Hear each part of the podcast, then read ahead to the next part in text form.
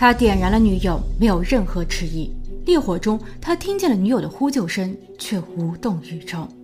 当火势愈发的猛烈时，他也只是站在一边静静观赏。女友发疯似的奔跑，跌倒后，他不断的往草丛里蹭，好让身上和脸上的火得以控制，但扑灭的却是希望。Judy has a life sentence, and her children have a life sentence. You really do seem like one of those people that have no soul, and you need to be incarcerated. Please help my mom get better and come home.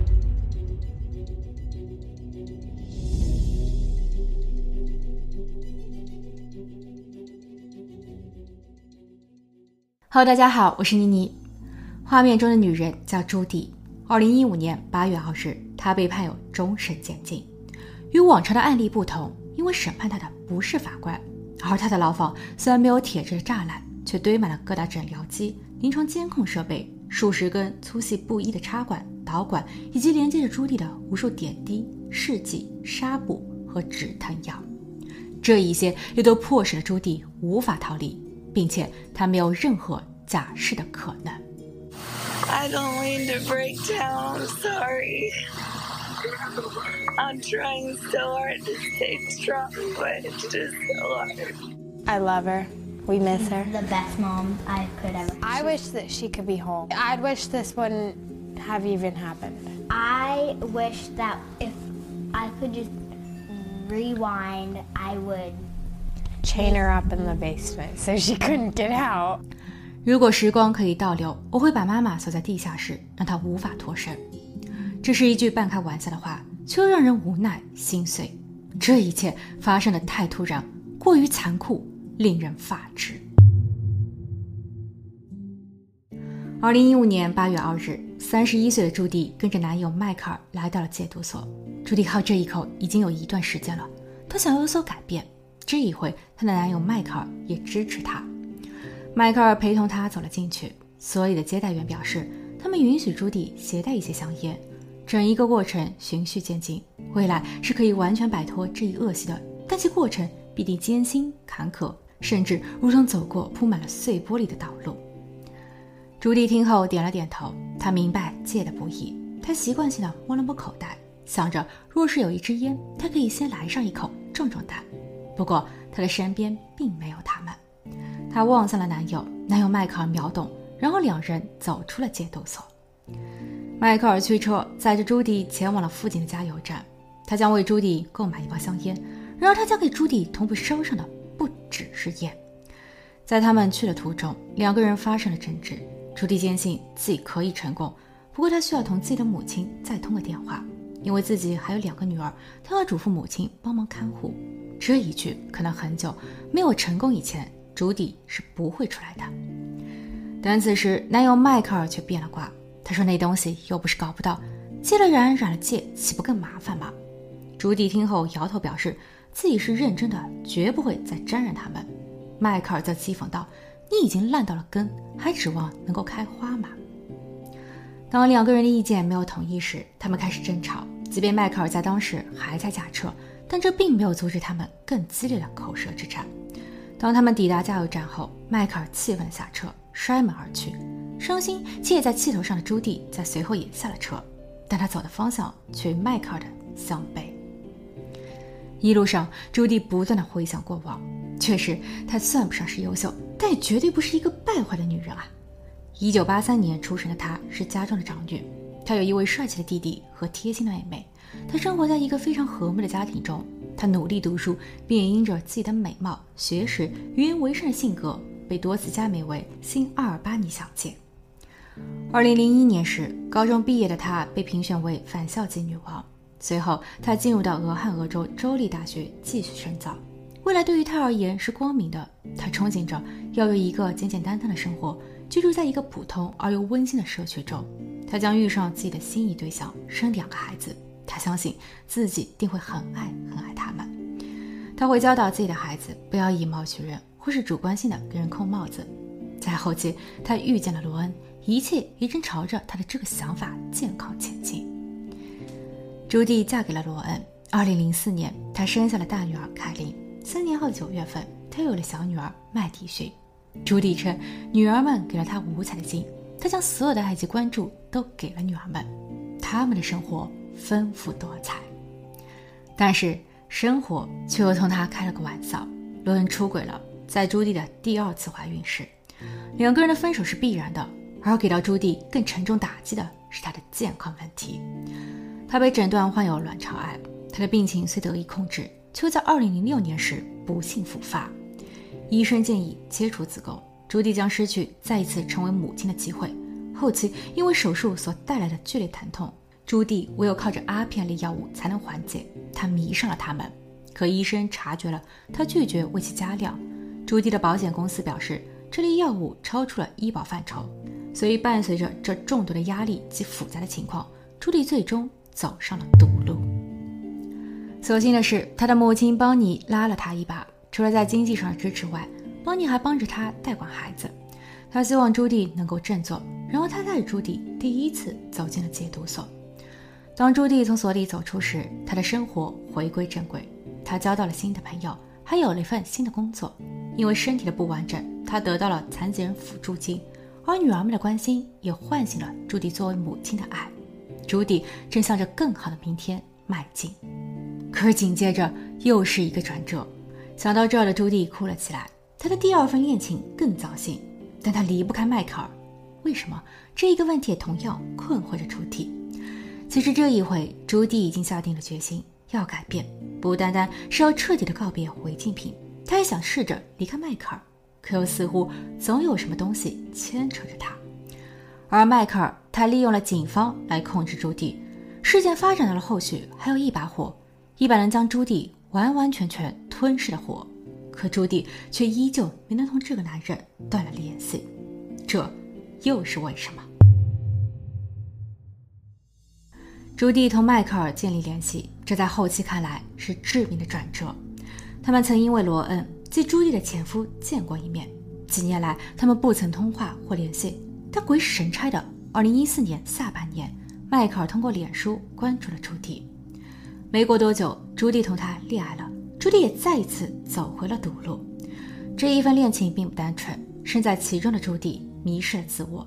即便朱迪的母亲邦尼有意提醒他让女儿别再与迈克尔继续了，此时的他们都还不清楚，迈克尔其实暗地累累。道歉、尾随、斗殴、私闯民宅，还有更多的刑事案件，可以说只要是他能够犯下的，一样都不会落下。而单仅从迈克尔对朱莉的态度，以及在他们交往过程中那三十多通报警电话来看，母亲邦尼忧心忡忡。警方的第一次备案在二零一五年五月，当时朱莉同迈克尔发生了肢体冲突。报案的是迈克尔，他告诉警员说，朱莉同他吵了架。朱迪向他动手，朱迪把自己锁在了卧室，然后他尖叫哭泣。站在门外的迈克尔束手无策，他很担心他，怕他是有什么想不开的，所以他必须请来警员上门做协调。哼，这听起来似乎弱势方是迈克尔，但迈克尔在后续的两个月里，陆陆续续因为与朱迪又发生了冲突，他先后拨打了三十多次报警电话。事后的警方坦言，这绝非正常。他们认为这是男友迈克尔的惯用手段，他是想借用警方的威信来控制、吓唬、降服朱迪。朱迪因为再一次接触了违禁品，所以他对于警员的来访和追查是忌惮的。而另有一个事实，迈克尔还在很主动地帮着朱迪服用他们。当朱迪对迈克尔有了依赖后，迈克尔便对这一位女友肆无忌惮了起来。心情好时，他拿着朱迪泄欲；心情不好时，朱迪变成了出气筒。朱迪想要反抗，他本能性的反抗，但却又能反抗到什么程度呢？迈克尔往往都会虚假示弱，然后请来了警员做协调。朱迪或认为自己才是过错的一方。然后有一回，换作是朱迪拨打了报警电话，他告诉警员说自己受到了来自于男友的生命威胁，但警员的态度在他看来是冷漠的，好似在告诉他：“你吸多了，你的受迫感只是个幻觉。”二零一五年八月，朱迪想要改变，于是有了开篇的场景。当迈克尔买回香烟上车后，他发现女友朱迪不见了。他立马驱车绕加油站找了一圈。当他瞧见朱迪一个人坐在街边时，他下车立马上前质问：“怎么想跑吗？”朱迪解释说：“他需要冷静的时间。”迈克尔则气愤说：“我为了你跑前跑后，我累得很，我还没有休息，你凭什么在这悠闲？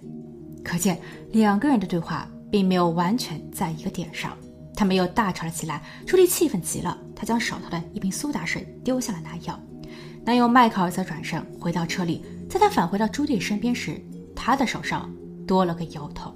So you, while he went inside, you got out of the truck and went behind that speedway. There's a bank there, right? Yes. What happened as you uh, stood behind that speedway? He saw me and immediately slammed the truck in the park. Got out, demanded that I got into the truck with him. We argued for a good five to ten minutes, and then I threw my pop on him. You threw a pop on him. Yes. Uh, did you splash it on him or actually throw the cup at him? I threw the cup at him. Okay, and this cup was it uh, a hard plastic or paper or what was it made out of? I believe it was a styrofoam cup. Uh, did the drink get on him? Yes. What was his reaction to this? Was extremely upset. And what did he do? He ran around to the other side of his truck and he got his uh, cans of gasoline that he had kept in the back of his truck. Uh, it was a really big and a lot of gas. He ran around to me and started pouring gasoline, started at my head and worked his way down. Some got in my throat as he did that. That burnt really bad. The gasoline in your throat burnt really bad? Yes. And uh, what, what happened as a result of having this gasoline poured on you? I fell down and I was leaning on my right side, holding myself with my right arm and hand. What's his demeanor as he's pouring the gasoline on you? Evil, just completely evil. He's not, he's not responding to any of my cries for help. He won't tell me why. He just is like, you want to throw something on somewhere. You want to throw a cop on me? See what I'll do to you, bitch. So, Judy, was, was this a joking demeanor? You poured something on me, I'm going to No. pour something on you. Ha ha, isn't this funny? No, it was an evil demeanor. 迈克尔不顾朱迪的哭泣，他将汽油倒在了他的身上。 接下去，迈克尔更是疯狂，或者他用后期法官的一句话来说，他已经没了灵魂。 After he poured the gasoline on you, what happens next? He backed away from me for about 30 seconds, and I kept telling him to please help me and stop, and I'll get, I'll get the truck. I'll go with you. Why, how did, why would you do this? And I looked at him, and he pulled a lighter out of his pocket, and he started walking towards me. I just remember crying and begging for help and he let me on fire and the look in his eyes were his eyes went black literally after I was set on fire and he my God, this stuff is lit on fire. Hey, I need you to stop screaming because I can't understand what you're saying. Somebody just set a woman on fire, but she just ignited immediately. Okay, she's still on fire, sir? He just grabbed the uh, fire extinguisher from inside Speedway. She's on the ground. I mean, it was bad. 路人在见到一个火人后，拨打了报警电话。在旁的迈克尔没有逃离，大伙儿都看见了，火中的朱迪非常痛苦， 他一边奔跑一边尖叫。在他倒地以后，他不断的蹭着地上的草坪，试图让自己身上和脸上的火得以控制，但男友无动于衷。迈克尔向警员解释说，这是意外。他在向朱迪泼油后，彼此的怒火已然消退。朱迪说他想要抽烟，然后迈克尔递给了他打火机。是朱迪，是朱迪他自己把自己给点燃了。哼，这种诡辩毫无人性。在事发地附近的银行提供了监控录像，虽然画面没有向大众公开，不过警方有证实是迈克尔故意纵火。朱迪被送往了医院，他身上百分之九十的部分有三度到四度的烧伤。他在后期经历了五十余次手术，伴随着疼痛、感染、发烧。某几次的诊疗失败后，他都需要再一次手术，这都给朱迪留有无奈的泪水与绝望。病床上的他没了头发，手指缺了几根，耳朵也没了。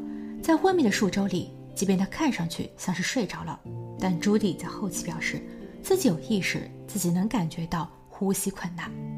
每一次当医护人员及家人们帮助他翻身时，那都是钻心的疼。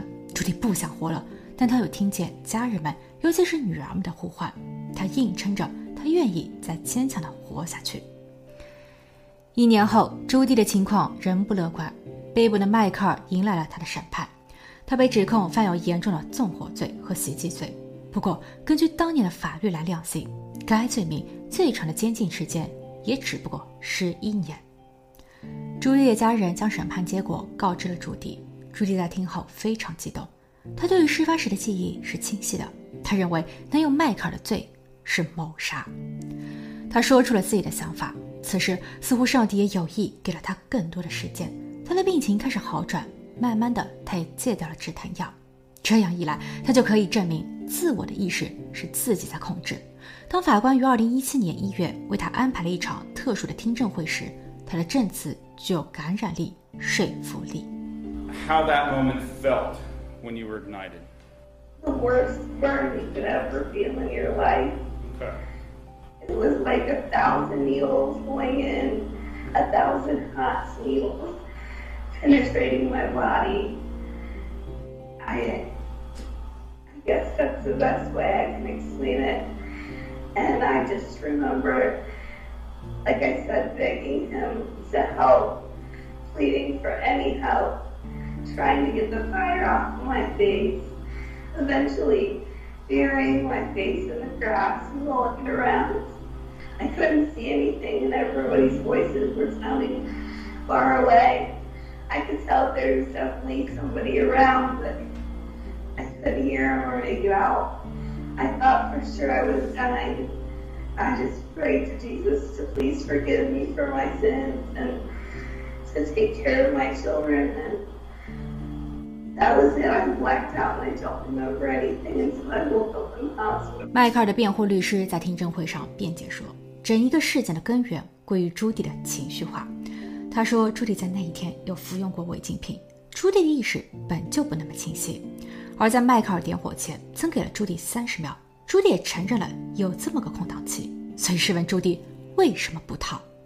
但三十秒，朱迪说他过得其实要比想象中的来得更快一些。而当时自己的鞋子也出了问题，他很艰难站起来后又再次滑倒。他不曾想到迈克尔会如此的邪恶，直到迈克尔点火后。他才真正认识了这个可怕的家伙。House bill 63 should be passed because it destroyed my life, my family's life, the kids' life, everyone around us' life. And the laws of justice are just not there. 在朱棣自我陈述的五个月后，二零一七年六月二十七日，他因伤去世。他的家人们一直努力着推动俄亥俄州能够对那些导致受害者永久性毁容的量刑变得更加严厉。九月，州长批准并签署了朱迪法。至于迈克尔，检方曾问过朱迪：“你希望迈克尔能够得到怎样的刑罚？”朱迪说：“我的日子近了，但我不希望迈克尔的与我的命数相当。他可以活得更久，只是在监狱中。” You've done all the things that.